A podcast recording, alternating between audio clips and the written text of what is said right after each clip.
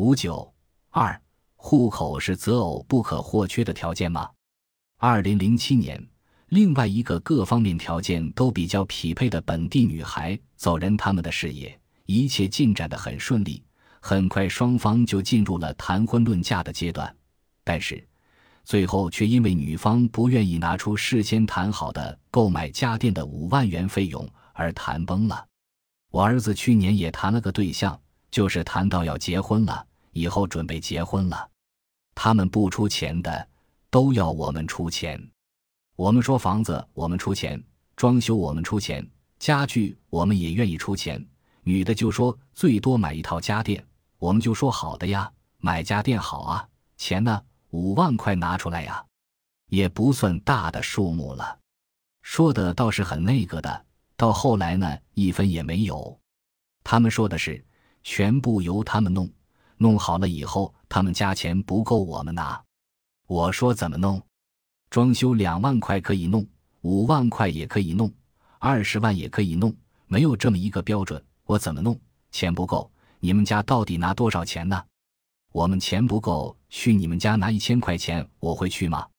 要十万块吧，你五万都不愿意拿，更别说十万块了。所以这个事情现在说不清，后来也没有谈拢。也没有说要结婚，我们就是想谈成早点结婚。这个也就是说明这个是很不牢靠的、很不稳定的嘛。就算结婚了也是不行，说不行了，他们也就没有联系了，也说明了他们没有感情嘛。说不行就不行了，说不谈就不谈了。二零零八年年初，因为被访者反对女方提出的做家务要求。男方迅速结束了与女方的婚恋关系，有的女的也挑剔，见面之后谈也谈不拢，要提出好多要求。我们一听就算了，我说这样的人结婚了，弄不好还要离婚呢，算了。后来儿子讲给他同事听，他同事也说算了，哪有这样的人？你早点跟他分手，怎么一开始就要求我们为他做什么做什么？我老年人还要帮你做饭什么的。我说你请钟点工，我现在进入老年了吗？还要我给你烧饭，做什么做什么？哪有这样的事情？他说他不会烧饭。我说你自己去请钟点工，我不能这样给你们做。我自己有自己的养老金，又不用你们养活。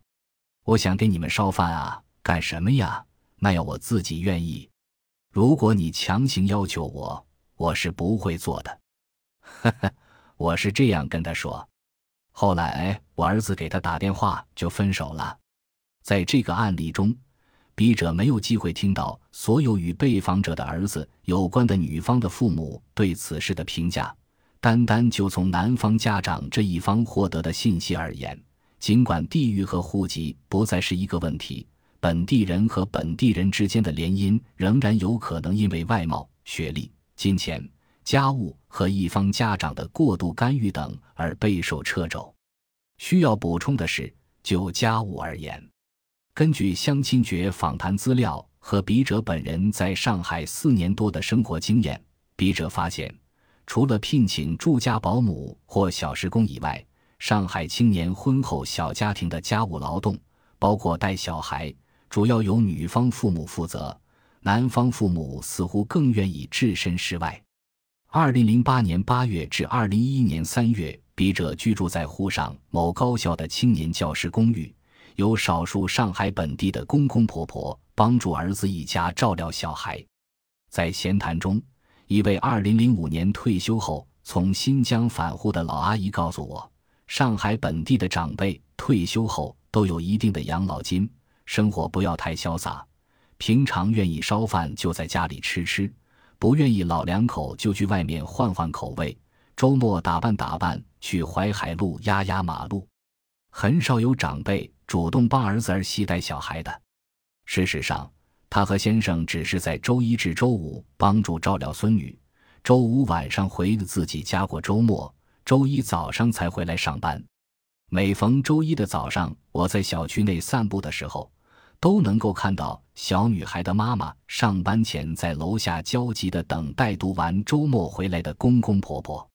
在这个小区，我还认识另外一位退休的上海阿姨，她有两个女儿，在高校工作的这个女儿一家三口今年去了澳大利亚访学一年，她的先生随同前往，而她独自住在女儿家的公寓。